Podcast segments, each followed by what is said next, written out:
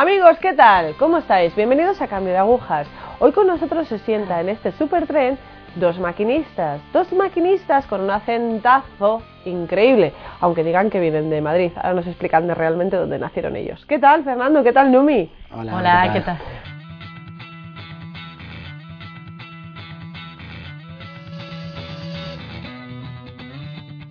A ver, ese acentazo, ¿de dónde es? De Argentina. De Argentina. Bueno, pues vamos a empezar por Fernando. Fernando, cuéntame algo de tu vida. Cuéntame tu infancia, cuéntame, no sé, pues si tuviste alguna referencia católica en casa, cuando eras Sí. niño. Eh, soy una familia, tenemos, somos tres hermanos, eh, una familia católica, eh, de ir a misa los domingos cuando éramos más pequeños, después menos, y bueno, hasta que conocimos un sacerdote amigo, nos hicimos muy amigos y ya empezamos a ir más, eh, ayudar en misa, de monaguillo, y bueno, así fuimos integrados con mi hermano. Mi hermana como es más pequeña ya eh, no estuvo en esa etapa, pero bueno, bien. Bueno, o sea, Sí. bueno, más o menos sí que tenías algún tipo de referencia, de contacto. Sí, sí, tomamos la comunión, confirmación, Vale. bien. ¿Y catequesis, algún grupo de referencia de jóvenes o algo No. así? No, no, porque ya después que cuando fuimos creciendo y estudiando, trabajando, entonces ya como que nos alejamos un poco. Vale. Numi, Sí, nosotros- bueno, somos cuatro hermanos. Eh, en parte católica eh, lo ha ejercido más mi madre. Eh, es la que siempre ha estado detrás de nosotros.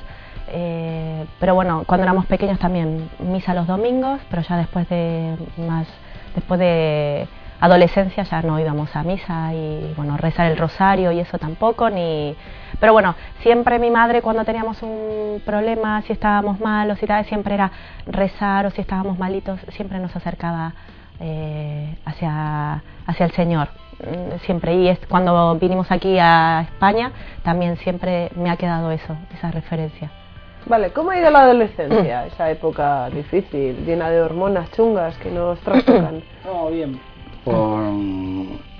Tuve un grupo muy bueno de amigos y salíamos los fines de semana, bueno, cosas de adolescente, pero muy bien, tranquilo, sin alcohol, sin nada raro. Vale. Muy bien. Sí, yo también de estudiosa, o sea, te- aburrida por ahí decir uno, pero no, realmente tenía claro, eh, estoy, yo soy el ojito derecho de mi padre, entonces estoy muy identificada hacia mi padre, entonces lo que él quería a mí me lo transmitía muy bien y yo realmente eso sí, lo que, o sea, quería que ellos estuvieran orgullosos de mí, entonces alcohol y eso tampoco, ni fumar, ni nada, o sea, eh, salir siempre pedía autorización para salir. Entonces era una de las cosas que, que siempre me dejaban, porque como pedía autorización, me dejaban. Entonces, eh, y de estudiar, siempre me ha gustado estudiar. Entonces, la adolescencia he tenido también un grupo de amigas buenas, así que nada. No, ¿Cómo os conocéis? por eso grupo de amigos, ¿no? Nos conocimos por el grupo de amigos. Eh, no me iba al colegio, con, estudiaba con este grupo de amigos y yo los conocía del barrio. Entonces así de salir juntos nos, nos conocimos y bueno, y fuimos poco a poco Siendo amigos. siendo amigos y bueno, después Numi en esa etapa estaba estudiando en la universidad y, y yo ya estaba trabajando, entonces bueno, la ayudaba en, en lo que yo podía, o acompañarla o ir a buscarla y bueno, y así nos fuimos uniendo cada vez más. ¿Cómo si acabáis en España? Eh, yo trabajaba con mi padre en una empresa familiar en Argentina y en el 2001 hubo una crisis grande en Argentina, el famoso corralito, y la empresa mm, se fue deshaciendo porque no económicamente iba muy mal y un amigo me comentó que aquí había mucho trabajo en esa época de la construcción, entonces dije, bueno, vamos a probar. En esa época. En esa época. Entonces dije, bueno, vamos a probar a ver qué pasa. Entonces me vine a probar y bueno, como vi que las cosas empezaban a ir bien, al año eh, volví a Argentina y se lo comenté a Numi. Numi ya estaba recibida. eh, Ya me- yo ya era ingeniera, se me había ingeniera. recibido, el, el trabajo me había quedado sin trabajo, estábamos bastante mal y entonces decidimos, bueno, fue todo un proceso porque en, Arge- en Argentina te casas primero por lo civil y después por iglesia. Entonces, eh, Fernando a su vez quería dar una sorpresa a sus padres y todo, que venía, porque, bueno, re- realmente fue una separación, el desarraigo fue muy duro. Fernando vino de una familia muy unida, muy unida, fue muy duro para ellos que viniera y bueno, y al final mi madre, como yo siempre lloraba porque lo echaba de menos, mi madre me decía, ¿cuándo te vas? ¿Cuándo te vas, hija mía? O sea, ya- o sea al principio duele porque eres tu hija, pero al ella sentía que yo tenía que estar con él. Entonces viene eh, Fernando y, bueno, te tienes, bueno, pudimos hacer la parte civil, nos casamos por civil en Argentina y realmente por falta de tiempo eh, no nos pudimos casar por iglesia. Y ya además eh, Argentina estaba realmente bastante mal económicamente, toda la familia, entonces nos vinimos para aquí. Cuando llegasteis a España, ¿encontráis trabajo? Eh, los dos primeros meses fueron difíciles, pero al tercer mes conseguimos trabajo y sí, bien. Empezamos poquito a poco. Ambos dos conseguisteis. Sí, yo no de lo mío, Bueno, pero después ya de- empezamos a trabajar eh, en, o sea, en lo que yo me había dedicado y todo, o sea, en lo que había estudiado, así que bien. vale. Bastante En bien. algún momento, vosotros estáis casados por lo civil en ese momento, eh, ¿sentís que estáis traicionando vuestra fe? No, no porque aparte como estábamos alejados de la iglesia, cuando nos vinimos a España estábamos alejados porque como que el Señor nos había abandonado, alejarnos de nuestro país, alejarnos de la familia y todo. Entonces estábamos como... España lo mola. ¿Eh? España mola, ¿no? Sí. No, bueno, pero estaba el la familia, desarraigo- estaba la familia, los amigos, entonces eso era un poco duro. No, el desarraigo es, es chungo. Además, cuando no vienes con trabajo, tampoco económicamente, vienes porque estás mal, no vienes con dinero, o sea, fue mm, bastante chungo. Fue es una situación dura, no es fácil el desarraigo, bueno, al, al menos para nosotros. No, no, desde luego, el desarraigo no es fácil. Y nada, pero bueno, nosotros siempre alegres, siempre para adelante. eh, no pensábamos, pues, eh, t- pensaban que se iban a quedar mucho tiempo, pensaban que iban a estar. No, nosotros seguimos, o sea, estábamos, nada más. Y cuando decidí, el tema es cuando decidimos eh, formar familia, o sea, tener hijos. Eh, siempre Fernando, la ilusión de él era tener hijos joven, o sea, 26, una cosa así, empezar a tener, pero bueno, empezamos a los mis 30, 34 de él, y, y no, empiezo a perder embarazos. Fueron cuatro años eh, que perdí tres embarazos. Entonces eh, ahí fue bastante Duro. muy, muy, muy duro. Y el último que pierdo, Tardaba un año en quedarse embarazada. Sí, era- bueno, fue un proceso de, cu- sí, de cuatro años. Y en ese momento, cuando pierdo el último embarazo, eh, realmente es, acepto que es lo que me toca vivir. Porque los otros dos eh, voy por cualquier camino. y, y en el tercero es cuando mm, se lo cuento a una amiga, a, una familia, y ellos se ponen muy mal, muy tristes, se ponen a llorar. Yo digo que es que no pasa nada, que es lo que me toca a mí vivir. O sea, no pasa nada. Eh, creo que el Señor ahí me estaba dando la gracia de aceptarlo, porque los otros había hecho cualquier otra cosa. y entonces, eh, en, este, en este paso, eh, ellos conocían a la Madre Maravilla, iban al eh, convento, dejan una carta al día siguiente para que me concedan este milagro. Y como es un proceso de yo voy perdiendo los embarazos, pierdo un embarazo y tardo casi un año en quedar siempre embarazada, en este último pierdo el embarazo y me quedo automáticamente embarazada. Entonces yo ahí notamos algo distinto, algo distinto ya estábamos notando. Cuando se lo contamos a estos amigos a los dos meses, una cosa así, me dicen, no lo vas a poder creer lo que te vamos a contar, pero nosotros hemos dejado una carta en la Madre Maravilla para que les conceda este milagro. Y ahí Fernando va todos los domingos a la aldehuela, que es donde hacen celebran misa a las 8 de la mañana. Eh, Estamos y- más o menos, vivimos a 40 kilómetros más o menos, entonces los domingos a las 8 y media de la mañana íbamos, iba a misa todos los domingos y, eso no- nos fue dando mucha fuerza, eh, fueron sucediendo cosas con la Madre Maravilla también. eh, A ver, pero cuéntame. al- y, eh, por Claro. ejemplo, que al, al perder tres embarazos, cuando no sentía Numi el bebé, íbamos corriendo al hospital y pues sabíamos, siempre nos imaginábamos lo peor. Y de que conocimos la Madre Maravilla, cuando Numi no sentía, poníamos una estampita de la Madre Maravilla y empezaba el niño a, a moverse muchísimo. Entonces, eso es una señal. Y, por Y bueno, y ejemplo, después una. Y después el niño el niño nació el día de la Madre Maravilla. Del aniversario, el 11 de Eh, diciembre. El 11 de diciembre, entonces jugamos muchas. No, muchas ese es, ahí ya, porque Tiziano tenía fecha para finales de diciembre y cuando nace el 11 dijimos, bueno, nada, Vale, eso- menos mal que es Tiziano y no Maravillo. sí, nosotros ahí empezamos a, a, bueno, a entender, bueno, a entender o a acercarnos más al Señor y decidimos, bueno, el, al año siguiente, cuando Tiziano cumple un año, estaba mi madre que nos vino a visitar y vamos a, a dar gracias a la Madre Maravilla el 11 de diciembre a las ocho y media de la mañana. Vale, pero en todo ese año, en todo ese año buscáis algo más, por ejemplo, que ir al de Huela a, a misa. ¿Buscáis algún grupo? ¿Este matrimonio quizás pertenecía a algún...? No, porque estaban igual que nosotros, o sea, no pertenecía... Realmente no, no, no no Vale. Por eso tampoco le ponemos mm, maravillo, o sea, no... por decirlo de una manera, no, no... Nos seguimos yendo a misa a la Madre Maravilla, pero nada más que a misa, no teníamos ningún grupo ni nada. Y cuando ibais a misa ahí ese año que habíais perdido todo tipo de contacto con el Señor, ¿qué sentíais? Que, llegabais allí a la Eucaristía y decíais... Es que yo creo que nosotros nos sentíamos bien, no, o sea, no estamos preparados, no estamos tan preparados, no tenemos una educación católica muy fuerte.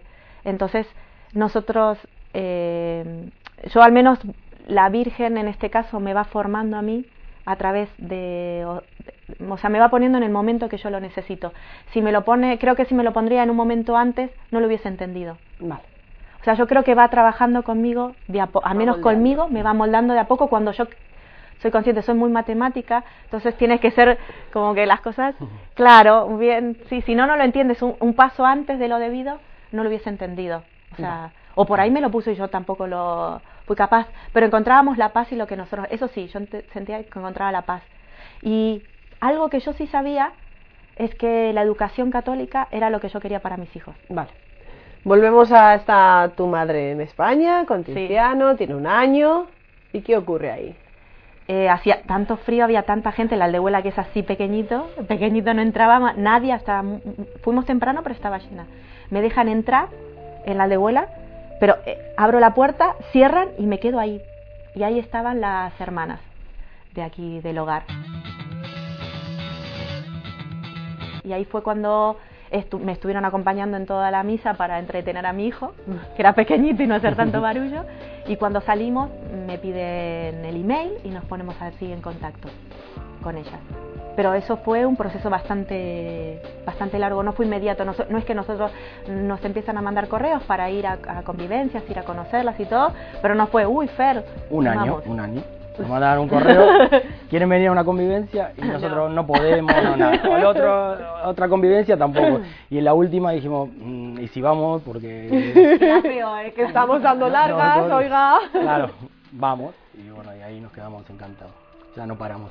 Vale, tres años después. No, no, un año después. Ah, un año que la conocimos, un año después. Un año, después. Eso fue de a poco, fue muy de a poco. Empezamos a ver cada vez más que, a ver, cuando uno se tiene un desarraigo, eh, el sentimiento de vacío y de no familia es muy grande. Entonces lo buscas. Lo buscas. Eh, entonces eh, nos invitan a unas convivencias que tienen en Santander y, y vamos.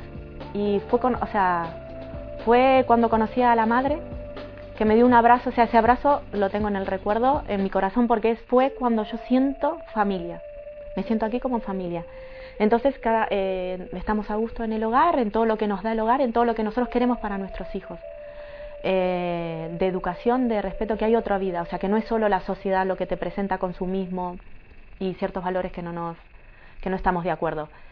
Y ahí es cuando mm, empezamos a venir y en una de esas convivencias, no recuerdo en qué año, o sea, al año o a los dos años, eh, no vamos a venir porque hacía frío, mucho frío, nevado. y claro, yo soy que los niños, que el resfrío, que el no sé ¿Pero qué. ¿Cuántos teníais ya? No, tenemos dos, teníamos dos ahí, nada más. Una que era pequeñita, año y medio. me he quedado en Tiziano. Sí, perdón, sí, sí. Nace, eh, nace Valentina, me quedé embarazada al año, al año, al año, de estar con, sí, en enero, febrero más o menos me entero de que estoy embarazada de Valentina y entonces como Valentina era muy pequeña decidimos a ver si íbamos a venir o no. Entonces dijimos que no porque hacía frío. Le mando un mensaje a la hermana que no íbamos a venir y cuando voy a hacer dormir a Tiziano, que tendría tres, cuatro, tres años o cuatro, se pone a llorar. Y le digo, Tizi, ¿por qué lloras? es que quiero ir a ver a las hermanas que hace montón que no vamos a verlas. Uy, eso me recuerda a mi hijo. Sí. Te lo ha hecho, me imagino. Sí. Y digo, Tiziano, y como habíamos ido a la aldehuela, son me dice, pero no a las monjitas esas que no se ven, a las otras, me dice, a las otras. Y entonces me siento muy mal y le digo a Fer, Fer, por favor, nosotros no queremos llevarlo Vamos por cadenas de alcohol, hacemos cadenas no, líquidas. qué mal padre que somos, pensando en el clima y lo llevamos. Y en ese viaje yo tenía que estar aquí. En ese viaje es cuando yo siento en mi corazón el peca- que estoy en pecado. Es bajar a- a- a- de Santander a Madrid llorando. Llorando, sintiéndome mal, sintiendo eh, pecado. O sea, siento ese pecado, que estoy en pecado realmente. Que, que no, o sea, mira que había contado, mi- y las hermanas Lo preguntan. sabían, todo. Todo, pero yo nunca le dije que no estaba, o sea, No, siempre sabían que estábamos casados, pero que no que estábamos Nunca me casados por preguntó iglesia. ninguna hermana. ¿Están casados? Sí, estamos casados, pero como que nosotros estamos casados por civil, ya estábamos casados. Pues, a ver. Entonces, bueno, un detalle. un detalle. no, pero es que yo, le- hablando después con las hermanas, es muy curioso porque me decían, pero si nosotros te preguntamos si estabas embaraz- eh, si estabas casada, y tú nos decías que sí. Pero, claro, pero digo, qué mala que se... O sea, pero no soy consciente de que estoy en pecado. O sea, no estoy No, consciente... pero bueno, tú no lo sentías, o sea, realmente igual no lo sentías. No, no, no, para momento, nada. o sea, no- Es cuando yo ahí, es cuando siento. Y entonces hablo con las hermanas, eh, porque me siento tal mal, y vamos con Fer, le dijimos, Fer, ¿qué hacemos? Y me dice, sí, hablamos con ellas, y, y, y al final hablo con las hermanas, que están ahí en Madrid, y nada. Su respuesta fue, nos casamos, que siempre lo cuento así. Fue, nos casamos. Y el nos casamos fue, eligieron ellas la fecha. ¡Ay, qué buena! A la semana justo bajaba el padre, que nos juntamos con el padre y ya se lo comentamos, así que en una semana teníamos casi todo resuelto. El padre Rafael fue el que nos casó. Eh, fue una ceremonia preciosa que nos celebraron aquí en, en Santander. Y no, fue. Bueno, nos, nos cambió la vida ahí.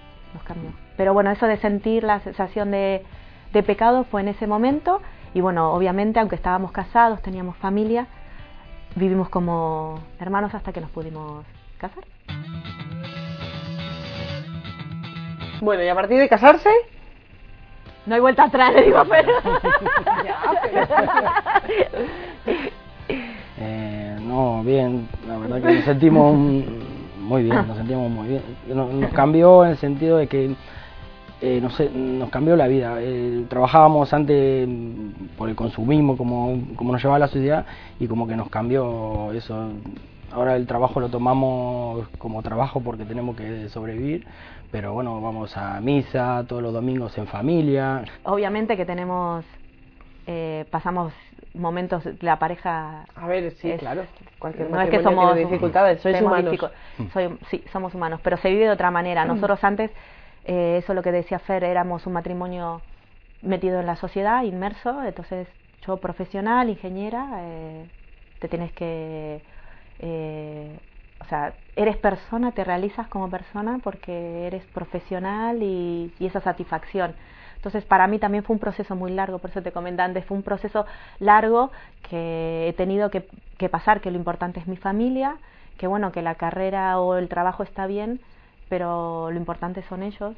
Eh, estuvimos un momento también de, separarnos antes de casarnos, porque eso, por estar metidos en la sociedad, que es lo que te da la sociedad, te conlleva a separarte o a no...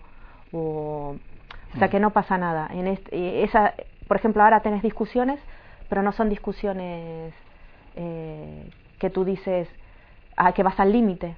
O sea, eh, son no llegan al corazón las discusiones, es lo que yo puedo decirte, no me llegan al corazón. Son, quedan superficiales, aunque te enfade o te moleste o tal, sabes que es como discutir con un hijo, que tú sabes que aunque te enfades, no es que no te vas a hablar nunca más. En la sociedad vivís, ¿cómo se toma la sociedad más cercana a vosotros el cambio?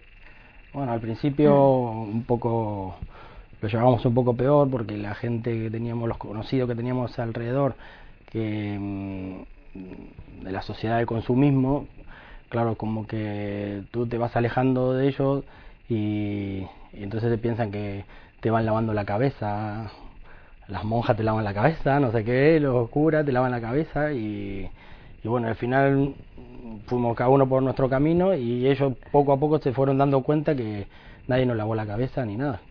No, Y como nos ven bien, eh, ellos también algunos se van como acercando.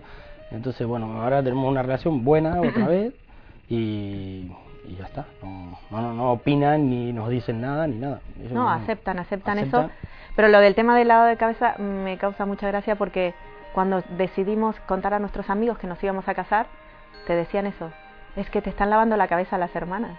Y le digo, es que no, es que yo he sentido eh, esas, o sea, yo he sentido que estaba en falta, yo siento eso, yo necesito casarme.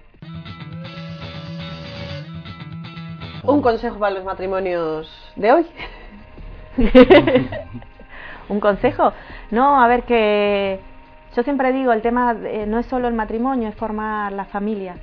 Otra cosa que nos ha pasado es que nosotros teníamos dos hijos, una pareja, eh, la parejita te decían, entonces ya está. Eh, sin preguntar, todo el mundo decía, ya no van a tener más hijos, ya no van a tener más hijos, porque claro, tienes la pareja, es un gasto, es que da mucho trabajo, es que tal. Y así todo, hará dos años más o menos, decidimos abrirnos a la vida otra vez y que si Dios nos daba ese, ese nuevo milagro y tenemos ahora a Catalina. Yo creo que hay que seguir a nuestros corazones, no hay que, o sea, hay que saber aguantar. distinguir. La sociedad te lleva a no aguantar, todo quiero ya, el mando por WhatsApp ya, todo ya, todo ya. Y eh, hay cosas que tienen que ir a su ritmo. Y como nuestros padres que aguantan cosas para seguir adelante, no, no se separaban a, lo- a las dos, a la segunda discusión. Nosotros conocemos eh, am- conocidos que se casaron y a los dos meses se separaron. Dos meses porque no, pues no se llevaban bien. Entonces, si tuvieron ocho años de novio, no se llevan bien, pero porque no aguantan nada, ¿no? cada uno como hacía su vida y ahora la tienen que hacer en conjunto. Pero bueno, ese es el aguante ese que es bueno. Que no es todo rosas, pero hay que saber que, que después tiene frutos y alegrías inmensas, inmensas. ¿Y los niños? Los niños, Aquí felices. Contentísimos, contentísimos están ellos. ¿Qué veis del Señor en vuestros hijos? Yo creo que Tiziano, por ejemplo, que es el primero que tenemos, es, eh, es el que nos ha... eh, creo que nuestra madre, la Virgen María, eh, nos va llevando en este camino de conversión a través de Tiziano en muchos aspectos. En muchos aspectos. Tratamos de ser mejor persona para que ellos sean mejor persona también.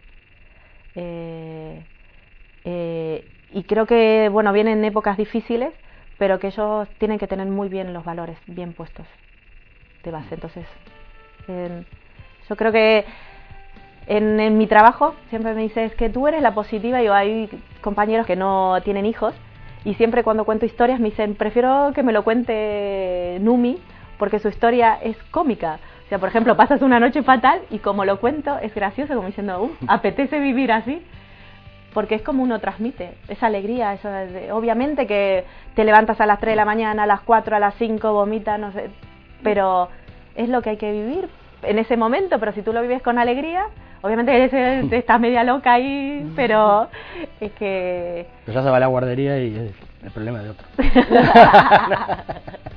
No. No, No, no, no, pero hay- siempre hacemos chistes, estamos con humor para poder llevarlo. Realmente es una alegría vivir con los tres. Es mucho trabajo, que obviamente que es mucho trabajo, pero si el Señor nos ha permitido tener estos hijos es por algo. Y, y nada, muy contentos. Genial. Pues nada. pues nada, aquí dejamos a Numi y a Fernando. El Señor les ha unido. El Señor es misericordioso. La Virgen nos ha acompañado siempre, nos ha dejado de la mano y al final, jo, la meta es lo mejor. Sí, sí, sí. Habéis llegado. Habéis llegado y estáis. Y encima sois testimonio. O sea, esto no solamente, o sea, sois testimonio aquí hoy y sois testimonio en vuestros trabajos y con vuestros hijos. Así que No, sí, sí, sí. Pero bueno, sí sé que el Señor hemos tenido que pasar todo esto para poder estar hoy aquí. Claro. Hablar aquí con la mocosa de Cristina.